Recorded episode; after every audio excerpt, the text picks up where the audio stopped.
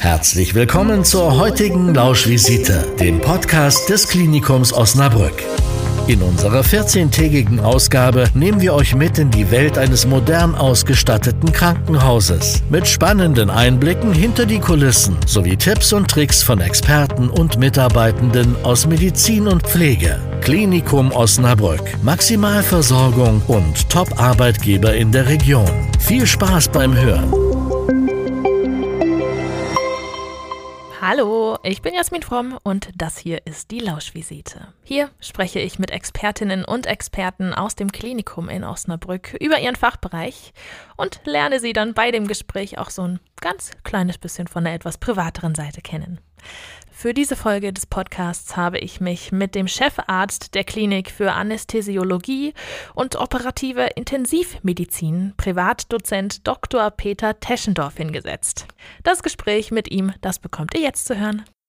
So, Herr Privatdozent Dr. Peter Teschendorf, Hallöchen, ich freue mich, dass Sie hier sind. Ja, ebenso. Ich freue mich auch sehr, bei Ihnen zu sein, ein paar Fragen für Sie zu beantworten. Sie sind ja der Chefarzt der Klinik für Anästhesiologie und operative Intensivmedizin.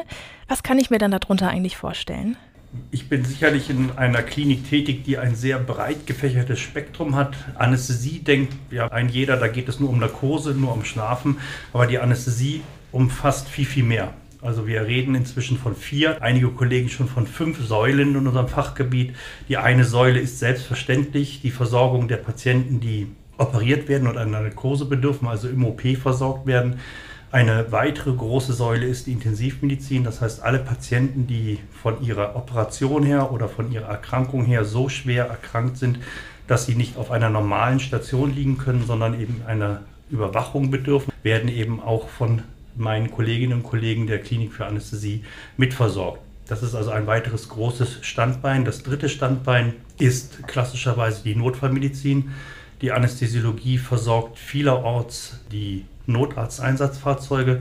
Das heißt, fast alle meine Mitarbeiterinnen und Mitarbeiter werden zu Notärzten ausgebildet. Sie sind als Notärzte der Stadt Osnabrück äh, unterwegs und versorgen die gesamte Bevölkerung, wenn sie eine akute Erkrankung erleiden, einen schweren Unfall erleiden, um dann schon außerhalb des Krankenhauses die Patienten zu versorgen und sie dann nach einer initialen Therapie in die Klinik zu bringen, wo sie dann weiter versorgt werden können. Das vierte Standbein ist die Schmerztherapie. Die Schmerztherapie spielt eine sehr, sehr zentrale Rolle, weil sowohl eine Operation kann Schmerzen verursachen, ein Unfall kann Schmerzen verursachen. Es gibt aber auch degenerative Erkrankungen, das heißt, das sind Erkrankungen vom Gelenksystem oder von der Wirbelsäule her, die Schmerzen erzeugen können, die dann auch chronisch werden. Das heißt, wir haben einen großen Anteil von Menschen in Deutschland, die chronische Schmerzen haben und auch diese Patienten werden bei uns in der Klinik entsprechend behandelt. Dafür steht uns eine Ambulanz zur Verfügung, dafür stehen uns auch stationäre Betten für, zur Verfügung, um diese Patienten mit den chronischen Schmerzen entsprechend versorgen zu können. Also die Schmerztherapie ist ein Teil der Anästhesiologie und es gibt eben auch während Operation sind es ja keine chronischen Schmerzen, sondern da ist es ja der operative Schmerz oder wenn ich einen Unfall habe, also mir ein Bein breche, ist es der Schmerz des gebrochenen Beines. Diese Schmerzen sind sehr gut therapierbar, die gehen auch wieder weg. Ein gebrochenes Bein verheilt und in aller Regel habe ich danach keine Schmerzen mehr. Oder eine Operationsnarbe verheilt und die tut dann auch nach einer gewissen Zeit nicht mehr weh. Und da kann man auch sehr gute Mittel einsetzen, sei es Medikamente oder spezielle anästhesiologische Verfahren, um diese Schmerzen auf ein Minimum zu reduzieren. Und da hat sich in den letzten Jahren doch bestimmt auch was getan, oder? Gerade dieses Thema Schmerz ist, glaube ich, ein ganz großes geworden, weil es sehr belastend für Menschen ist, Schmerz zu erleben und äh, diesen Schmerz auch länger zu erleben, sodass das sehr in den Vordergrund gerückt ist. Wir haben viel gelernt in den letzten Jahren, das ist richtig. Wir wissen zum Beispiel, dass auch Schmerzen, die durch eine Operation verursacht werden, wenn sie nicht adäquat behandelt werden, unter Umständen chronisch werden können, also lang anhalten können. Und wir haben auch gelernt, dass wir da durch den Einsatz verschiedener Verfahren diese Art von Schmerzen gut behandeln können. Ein großes Standbein ist sicherlich die Anwendung von morphinähnlichen Substanzen. Aber ich glaube, jeder, der so ein bisschen über die Opioid-Epidemie in Amerika gehört hat, weiß, dass sicherlich die reine Gabe eines morphinähnlichen äh, Präparates, also eines Opioides, nicht der Weisheit letzter Schluss ist. Weil das kann dann dazu führen, dass es zu einer Abhängigkeit kommt, und dass die Patientinnen und Patienten das dann chronisch weiternehmen und das hat deletäre Folge, wie wir das zumindest in anderen Ländern mitbekommen haben. Glücklicherweise haben wir diese Problematik hier in Deutschland nicht. Wir kombinieren das selbstverständlich mit anderen Medikamenten. Es gibt auch viele gute Nicht-Opioid-Schmerzmedikamente, die man einsetzen kann. Und es gibt auch noch die Möglichkeit, die Nerven, die die operativen Gebiete, meinetwegen den Fuß, wenn der operiert wird, oder die Schulter, wenn die operiert wird, selektiv auszuschalten. Man kann also hervorragend eine Vollnarkose, eine Allgemeinnarkose mit einer sogenannten Regionalanästhesie in Verbindung bringen. Regionalanästhesie heißt, dass man eben Teile des Körpers selektiv versucht zu betäuben. Und ähm, wenn das entsprechend gelingt, ist diese Schmerzweiterleitung der zu operierenden Hand oder des Fußes komplett unterbrochen und der Patient hat nahezu keine Schmerzen. Welche Arten der Narkose gibt es denn eigentlich? Sie haben gerade von der äh, von der Vollnarkose oder Allgemeinanästhesie. Genau. Also man unterscheidet im Wesentlichen zwei große Arten der Anästhesien. Das eine ist die Vollnarkose, heißt durch narkoseinduzierende Medikamente in einen Tiefschlaf versetzt wird. Es werden auch Medikamente verabreicht, die die Muskeln zur Erschlaffung bringen. Das hat auch zur Konsequenz, dass man in einer Vollnarkose oder Allgemeinanästhesie nicht selber atmen kann, sondern immer beatmet wird. Da wird ein sogenannter Beatmungsschlauch in die Luftröhre eingeführt. Das sind allerdings alles Maßnahmen, die ein Patient nicht mitbekommt, weil wenn dieser Beatmungsschlauch eingeführt wird, ist der Patient bereits in einer Narkose. Das ist also die Allgemeinanästhesie. Und dann gibt es Teilanästhesien oder Teilnarkosen, die fallen in das Gebiet der Regionalanästhesie. Das heißt, ich kann verschiedene Methoden anwenden. Ich kann zum Beispiel ganz klassisch ähm, der heutige Kaiserschnitt wird zu über 90 Prozent aller Fälle in einer sogenannten Spinalanästhesie durchgeführt. Eine Spinalanästhesie ist eine rückenmarksnahe Anästhesie, wo wir zwischen zwei Wirbelkörpern ein Lokalanästhetikum in den Rückenmarkskanal einbringen, was zur Folge hat, dass der Körper ab einer gewissen Höhe, ab Bauchnabel oder ab Brustbein, ähm, nach unten komplett betäubt ist und Schmerzen nicht wahrgenommen werden. Das nennt sich eine Regionalanästhesie oder Teilanästhesie. Und das kann ich, wie gesagt, für so etwas machen wie einen Kaiserschnitt. Das kann ich aber auch machen für ein gebrochenes Bein, für einen Hüftgelenksersatz oder einen Kniegelenksersatz oder eben ich kann auch ähnliche Teilnarkosen für den Arm durchführen. Wenn ich mir den Unterarm breche, kann ich von der Schulter ab selektiv die drei bis vier wichtigsten Nerven aufsuchen sie betäuben und dann ist der gesamte Unterarm betäubt und die Operation kann dann an einem sonst wachen Patienten durchgeführt werden. Ist denn so eine regionale Anästhesie auch das, was man bekommt, wenn einem die Weisheitszähne entnommen werden, also wenn die rausoperiert werden, oder ist das dann was anderes? Das ist im Prinzip, könnte man das auch unter regionaler Anästhesie sehen, wobei hier eigentlich meistens der Begriff der Lokalanästhesie gewählt wird, weil das zu operierende Gebiet lokal betäubt wird. Also wird der Weisheitszahn und das Gewebe um den Weisheitszahn herum mit Lokalanästhetikum unterspritzt und dann ist nur dieser Bereich betäubt und kann dann an dieser Stelle operiert werden. Der Unterschied liegt vor allen Dingen darin, dass man bei einer Lokalanästhesie in Anführungsstrichen relativ unspezifisch Gebiete infiltriert, unterspritzt und einfach das Gewebe betäubt wird. Und wenn ich jetzt eine Regionalanästhesie nehme, dann suche ich mir einen Nerven auf, der ein Gebiet versorgt und dieser Nerv wird speziell aufgesucht, meistens mit Ultraschall und wird dann mit einem Lokalanästhetikum umspritzt und damit kann ich eine größere Fläche, also eine Lokalanästhesie ist immer ein sehr kleiner Bereich, eine Regionalanästhesie deckt eine größere Fläche ab, weil ich gezielt diese Nerven aufsuche und blockieren kann. Okay, ich würde jetzt noch einmal zurückkommen auf die allgemeine Narkose, die Sie gerade angesprochen hatten, wo man dann ja im Prinzip schlafen gelegt wird. Das bringt doch auch mit Sicherheit irgendwelche Risiken mit sich, oder? Selbstverständlich. Ich glaube, jedes ärztliche Handeln ist mit Risiken verbunden. Ähm, es gibt ja keine hundertprozentige Sicherheit, auch wenn wir uns das sehr wünschen würden. Das häufigste Risiko ist das sogenannte Aspirationsrisiko. Aspiration heißt, dass sich Mageninhalt, wenn er denn vorhanden ist, in Anführungsstrichen entleeren kann nach oben, so als würde man sich übergeben. Und äh, wenn wir wach sind und man verschluckt sich, dann hat man einen Hustenreflex. Wenn man aber in einer Narkose ist, ist dieser Hustenreflex weg und dann könnte, wenn eben der Magen gefüllt ist, der Mageninhalt nach oben kommt, der in die Lunge kommen und könnte in der Lunge schwerwiegende Folgen haben, wie zum Beispiel eine schwere Lungenentzündung, was den Patienten schwerst schädigen kann. Das ist ein ganz klassisches Risiko ähm, einer Allgemeinanästhesie. Weiterhin gibt es Risiken, dass es zu Verletzungen kommen kann. Verletzung kann heißen, dass ich eine Heiserkeit habe, weil ja dieser Beatmungsschlauch in meinem Kehlkopf zu liegen kommt. Da sind auch Schleimhäute. Diese Schleimhäute können irritiert werden. Da kann es auch mal zu einer leichten Blutung kommen, welches nicht tragisch ist, aber das macht ja ein unangenehmes Gefühl im Mund. Und es kann auch tatsächlich passieren, dass auch Zähne zu Schaden kommen können beim Einführen dieses äh, Beatmungsschlauches. Das wird allerdings immer unter größter Vorsicht durchgeführt, sodass in den meisten Fällen, wenn es zu einem solchen Zahnschaden kommen sollte, es sich häufig um vorgeschädigte Zähne handelt. Das sind also so die Risiken, die in dem Bereich passieren können. Jede Narkose hat weiterhin ein Risiko auf das Herz-Kreislauf-System. Medikamente, die wir für die Narkose benutzen, haben die Eigenschaft, dass sie meistens dazu führen, dass ein Blutdruck absinkt, dass eine Herzfrequenz absinkt und ähm, das gilt es gegenzusteuern. Die Patientinnen und Patienten, die in Narkose sind, werden engmaschigst überwacht. Sie haben ein EKG, eine Blutdruckmessung, die kontinuierlich ist. Und wir haben äh, einen sogenannten Fingerclip, an dem messen wir den Sauerstoffgehalt im Blut, aber auch darüber nochmals die Herzfrequenz. Und über diese Parameter, die wir da messen, können wir den Patienten oder die Patientin entsprechend stabil halten. Also kommt es zu einem Blutdruckabfall im Rahmen der Narkoseeinleitung oder der Narkoseaufrechterhaltung, können wir mit Medikamenten gegensteuern, um den Blutdruck auf dem Ausgangsniveau zu halten.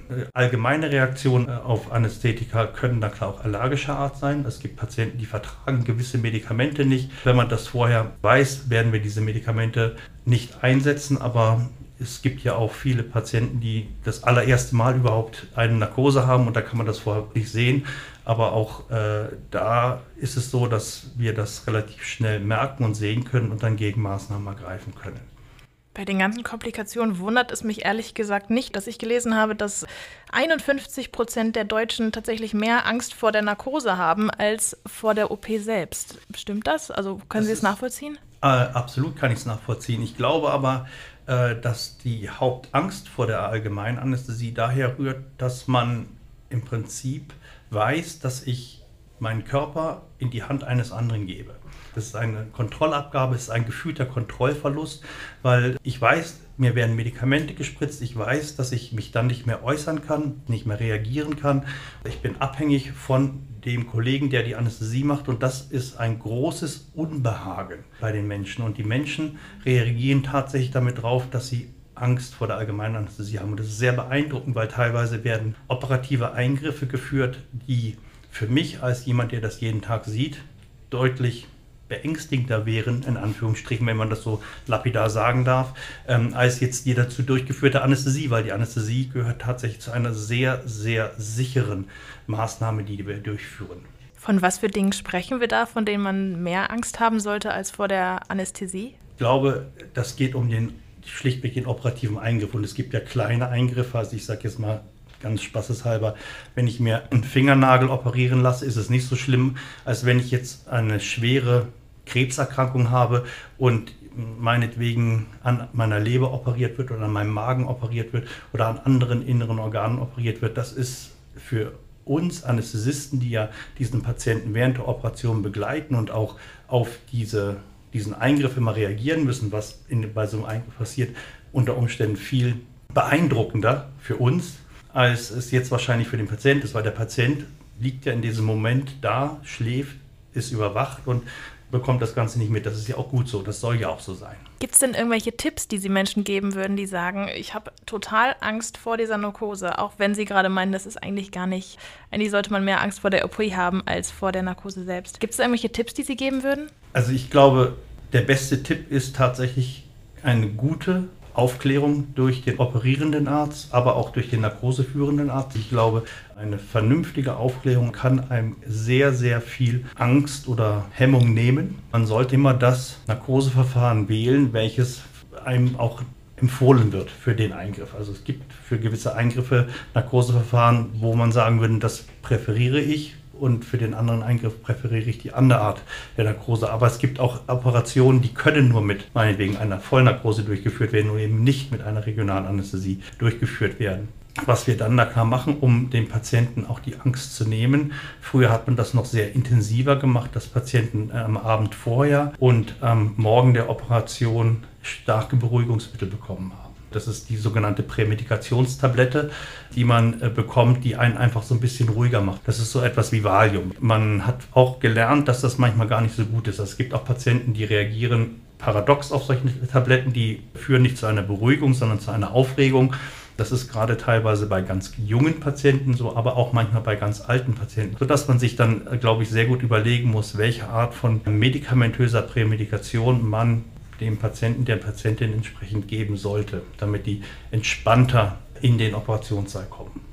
Sie haben gerade gesagt, früher wurden solche Medikamente vergeben. Was gibt es denn da heute? Gibt es da noch Medikamente oder wird es ja, jetzt ganz ohne gemacht? Nein, selbstverständlich. Also früher war, haben das wirklich alle bekommen und wie gesagt, wir haben eben gelernt, dass es auch äh, Patientengruppen gibt, die nicht zwingend von dieser Art der Prämedikation profitieren, sodass man da ein bisschen zurückhaltender geworden wird. Im Prinzip sind es die gleichen Medikamente. Es sind Benzodiazepine, also Valium, äh, ähnliche Stoffe oder es gibt auch noch eben äh, andere Medikamente, die auch eine gewisse Abschirmung und Sedierung bilden. Aber was ja für alle gleich ist, dass man vor einer OP nichts essen und trinken darf. Warum ist das eigentlich so? Genau, ja, da sind wir eigentlich gleich wieder bei dem ersten Risiko, was ich genannt habe, nämlich dem Aspirationsrisiko.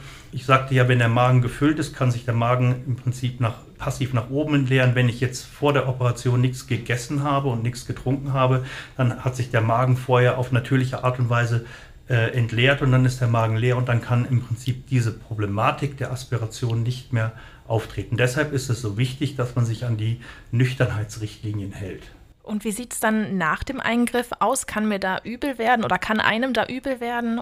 Ja, leider, das ist richtig. Ähm, Narkose, Medikamente oder Narkose kann zu Übelkeit und Erbrechen führen. Das ist sogar eine relativ häufige Sache, die man beobachtet. Und diese Übelkeit kann nicht nur direkt postoperativ, also direkt am ersten Tag, sondern die kann auch am zweiten und dritten Tag und auch später noch auftreten. Es gibt da verschiedene Risikofaktoren, die äh, da eine Rolle spielen. Da sind wir wieder bei den Opioiden. Also alle morphinähnlichen Substanzen sind auch Substanzen, die eine Übelkeit erzeugen können.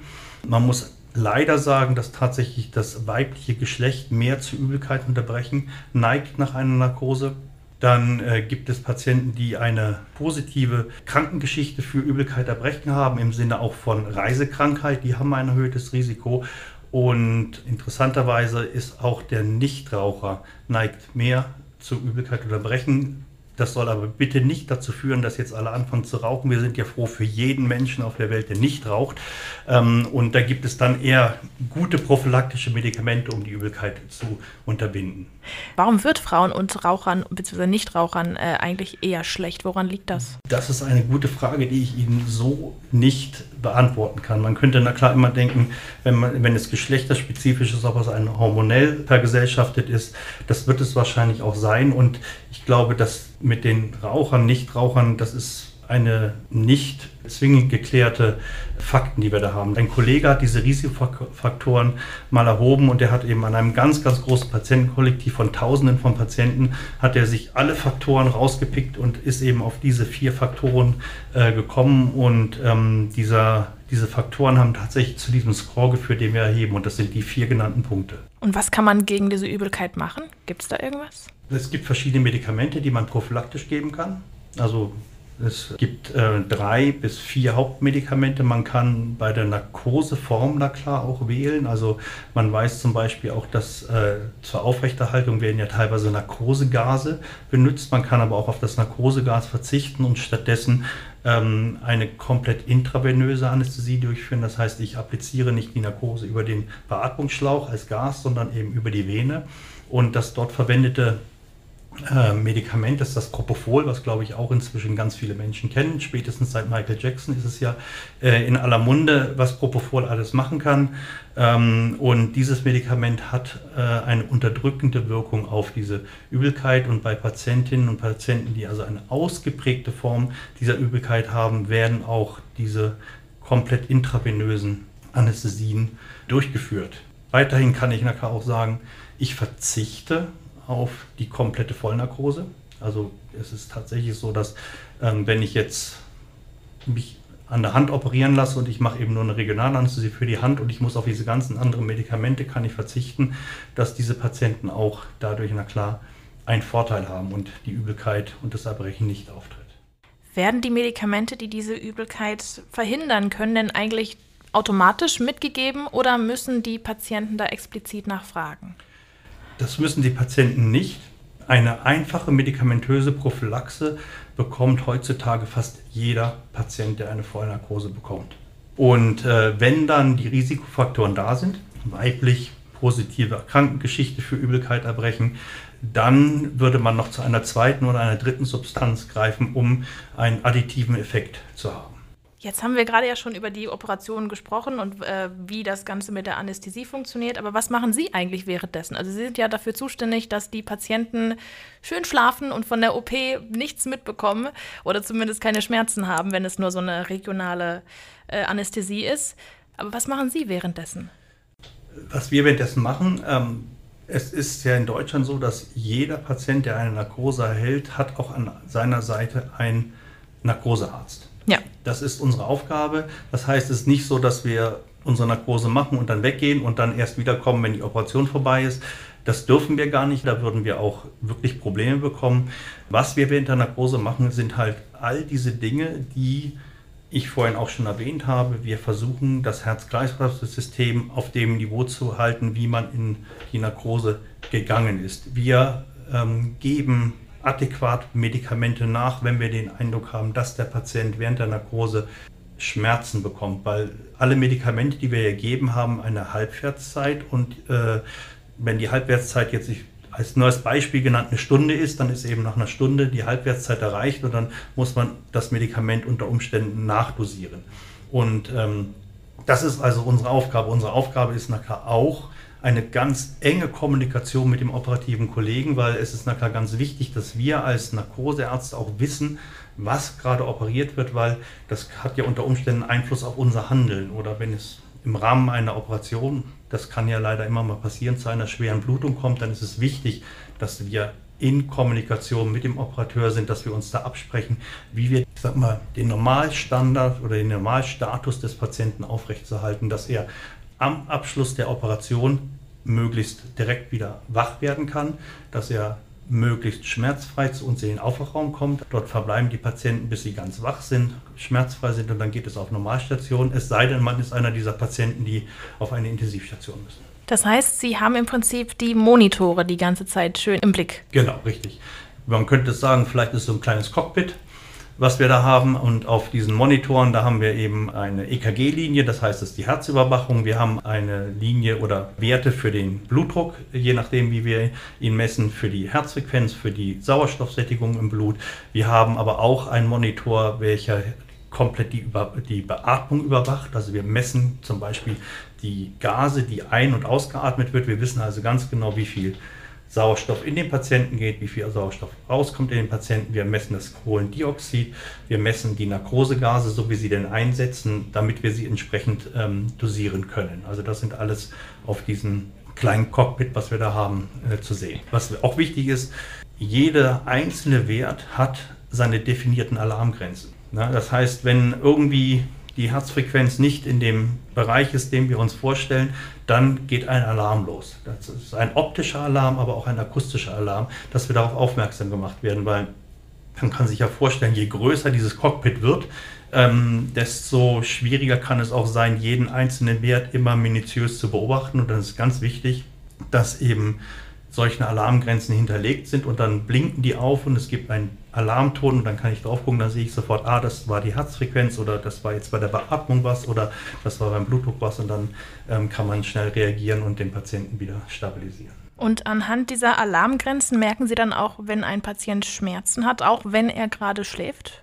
Das äh, ist eine sehr gute Frage. Es gibt eigentlich, das geht ja auch so in Richtung Narkosetiefe messen. Das, äh, dafür haben wir bis heute eigentlich kein richtig gutes Monitoring. Es gibt nicht einen Monitor, wo ich dann einfach eine Herzfrequenz sehe, sondern äh, festzustellen, ob der Patient zu tief oder zu nicht zu tief schläft, also zu, zu wach ist oder ob er Schmerzen hat, sind ganz viele Einzelfaktoren. Also man muss sich nachher vorstellen, klar, wenn ein Patient eine Narkose hat, und ähm, er nimmt irgendwie einen Schmerz wahr oder irgendwelches Unbehagen, dann reagiert der Körper meist mit dem Kreislauf. Das heißt, die Herzfrequenz steigt, der Blutdruck steigt. Es kann auch sein, dass sich Tränen bilden in den Augen. Und daran machen wir das dann fest, dass wir sagen, der Patient braucht jetzt noch mehr Schmerzmedikamente zum Beispiel. Wir haben keine knallharten Faktoren, wo wir sagen, jetzt ist es soweit, jetzt müssen wir ähm, noch das Medikament nachgeben, was bei den Schmerzen ist oder auch bei der Narkosetiefe.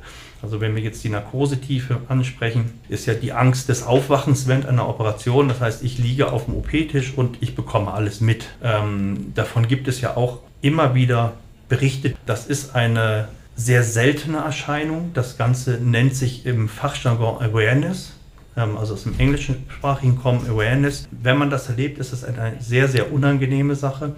Es gibt da Risikogruppen, die dazu neigen. Das liegt an der Art des Eingriffes. Wie wir die Narkosetiefe messen können, ist auch noch nicht zufriedenstellend geklärt. Man kann intraoperative Hirnströme ableiten. Da gibt es zum Beispiel ein BIS-Monitoring. Das zeigt uns Werte an, die uns zumindest darauf hindeuten lassen, ob der Patient tief schläft oder nicht so tief schläft. Ähm, das führen wir auch standardmäßig durch. Es gibt aber viele Berichte, dass trotz Anwendung dieser Monitore Patienten über eine intraoperative Wachheit berichten. Das Problem gibt es, ja. Das Problem ist ein sehr seltenes. Wenn es auftritt, ist es ganz, ganz wichtig, dass man mit dem Patienten nach diesem Ereignis spricht. Also der Patient sollte unbedingt, wenn er ähm, am ersten oder am zweiten Tag sagt, ups, ich habe ja alles mitbekommen während der Operation oder ich habe Schmerzen gespürt während der Operation, mit dem Anästhesisten sprechen und der Anästhesist sollte dann das mit dem Patienten besprechen, weil darüber sprechen nimmt ein unglaublich viel von der Belastung heraus. Ähm, weil das ist eine sehr unangenehme Situation, weil viele Patienten, die das auch erleben, haben unter Umständen während der Operation nicht die Möglichkeit, sich zu äußern, weil es werden ja teilweise muskelrelaxierende Mittel verwendet. Das heißt, ich bin wie gelähmt und ich kann also nicht meine linke Hand heben und winken, dass ich irgendwie ein Problem habe, sondern ich liege einfach da. Das ist eine Erfahrung, die sehr, sehr unangenehm ist. Und das ist dann auch für Sie Anästhesisten nicht immer gleich offensichtlich, dass diese Person dann äh, was mitbekommt, was gerade passiert, wenn ich das richtig verstanden habe. Völlig richtig. Die Industrie entwickelt weiter. Ich bin mir relativ sicher, dass wir kurz über lang da auch ähm, so aufgestellt sein werden, dass wir das nahezu vermeiden können. Gibt es denn eigentlich auch Unterschiede, ob eine Narkose zum Beispiel in Afrika oder in Deutschland durchgeführt wird? Ja, die Narkose ist etwas anderes. Das liegt aber na klar einfach daran, dass wir in einer industrialisierten Land wie Deutschland in Anführungsstrichen technisch ganz anders aufgestellt sind, als dass die Kolleginnen und Kollegen in Afrika sind. Also die müssen mit deutlich einfacheren äh, Mitteln äh, dort tätig werden. Die haben nicht diese große Auswahl an Medikamenten, wie wir sie haben. Ähm, und ähm, die haben nicht die mo ganz modernen Beatmungsgeräte, wie wir sie haben. Das würde auch teilweise gar nicht funktionieren. Unsere neuen Narkosegeräte sind teilweise so diffizil, die ähm, einer entsprechenden Wartung, eines entsprechenden EDV-IT-Netzwerkes bedürfen. Diese Strukturen werden in äh, Bereichen Afrikas so gar nicht vorgehalten. Das heißt, diese Geräte würden da in Anführungsstrichen gar nicht funktionieren. Es gab auch mal so Versuche, dass man relativ hochentwickelte Narkosegeräte nach Afrika bringt. Die sind dort äh, eingesetzt worden und dann äh, ging irgendein Teil kaputt und dann hat man sie in die Ecke gestellt, weil man sie nicht mehr anwenden konnte. Ja. Das ist natürlich ärgerlich. Ja. Das ist leider einfach der Struktur geschuldet und da kann noch viel, viel Aufbauarbeit zu leisten. Und da sind ja auch ganz viele Kolleginnen und Kollegen sehr aktiv, über verschiedene Hilfsprojekte dort äh, entsprechend tätig zu werden. Und gab es eigentlich bei Ihnen im Klinikum in den letzten Monaten schon irgendeine Überraschung, die Sie erlebt haben bei sich im Fachbereich? Jetzt spezifisch für die Anästhesiologie eine Überraschung. Ich glaube, wir sind aktuell so gefesselt in, äh, und bestimmt durch diese Corona-Pandemie, dass uns solche Überraschungen ähm, in den letzten Monaten eigentlich gar nicht zuteil geworden sind, weil wir sehr fokussiert sind auf den Umgang mit der Corona-Pandemie, mit den Ressourcen auf der Intensivstation, sodass wir da wirklich sehr, sehr fokussiert sind. Und wenn wir sehen, was das Pflege- und Ärzteteam in den letzten, sind jetzt schon zwölf Monate quasi leistet, ist das wirklich bewundernswert. Da werden Leistungen erbracht, die meines Erachtens nach keine Selbstverständlichkeit sind. Es sind dann immer so die kleinen Lichtblicke, dass es mal kurz besser wird oder dass jetzt heute mal wieder ein Tag ist, wo man fast im T-Shirt draußen sein kann. Das sind Lichtblicke, die, die wir teilweise in dieser angespannten Situation erleben dürfen. in den letzten Monaten. Und Sie waren ja auch bereits in der Vergangenheit in anderen Kliniken unterwegs, haben dort gearbeitet. Was ist so der Vorteil im Vergleich jetzt äh, mit den anderen Kliniken hier beim Klinikum in Osnabrück? Gut, ich habe äh, meine Ausbildung habe ich an der Universität Heidelberg gemacht und dann habe ich noch einige Jahre am Uniklinikum Köln gearbeitet. Das sind na klar große, große Unikliniken gewesen und damit nicht vergleichbar mit dem, was wir am Klinikum Osnabrück machen. Aber der Riesenvorteil ist es, deutlich familiärer. Eine Uniklinik, die teilweise 8.000 bis 10.000 Mitarbeiterinnen und Mitarbeiter inzwischen haben, da kann es einem durchaus passieren, dass man sich auch mal ein paar Monate lang kollegial überhaupt nicht sieht, weil man so über den gesamten Bereich verteilt ist. Und äh, so ein Klinikum Osnabrück, das ist im Vergleich dazu eine familiäre Atmosphäre, was glaube ich auch jeder Patient zu spüren bekommt, weil man viel kürzere Wege hat, sich viel besser austauschen kann und sozusagen ein viel netteres Nebeneinander führen kann. Ist dann ja wahrscheinlich auch für die Patienten ein bisschen netter, wenn man so eine Handvoll Gesichter hat, die sich um einen kümmern und nicht jeden Tag jemand anderes. Das ist absolut richtig. Also es gibt ein Behandlungsteam und dann kennt man sich und ich glaube, das ist äh, gerade für die Patientinnen und Patienten, die auch einen längeren Aufenthalt aufgrund ihrer Krankheit haben, etwas sehr Positives. Auf jeden Fall. Gibt es denn auch irgendwelche Patientinnen oder Patienten, die Ihnen im Kopf geblieben sind, die Sie nicht mehr vergessen können? Da gibt es sicherlich einige, weil auf der einen Seite ist fast jeder Patient ein besonderer Mensch. Sei es auch vielleicht für uns Mediziner, die das schon lange machen, ein lapidarer Eingriff. Und ja, es gibt sicherlich Einzelschicksale, die einen aus persönlicher Natur oder aufgrund des Verlaufes, auch traurigen Verlaufes manchmal, aber manchmal auch den erfreulichen Verlauf hängen bleiben. Ich tue mir so ein bisschen schwer, jetzt aus diesem doch langen Erfahrungsschatz und etlichen Patientinnen und Patienten, die mir sehr, sehr am Herzen liegen, jemand herauszupicken und sagen, das war jetzt der Patient oder die Patientin. Es gibt wirklich einige, deshalb tue ich mir da so ein bisschen schwer. Jeder Patient ist etwas Besonderes und jeder Patient ist für uns etwas Besonderes und es macht Spaß, jeden Patienten zu behandeln und hoffentlich für diese Patienten etwas Gutes zu erreichen. Ich glaube, mit diesen Worten können wir so langsam auch dem Ende des Podcasts entgegenkommen. Aber eine Frage, die stellen wir immer ganz am Ende.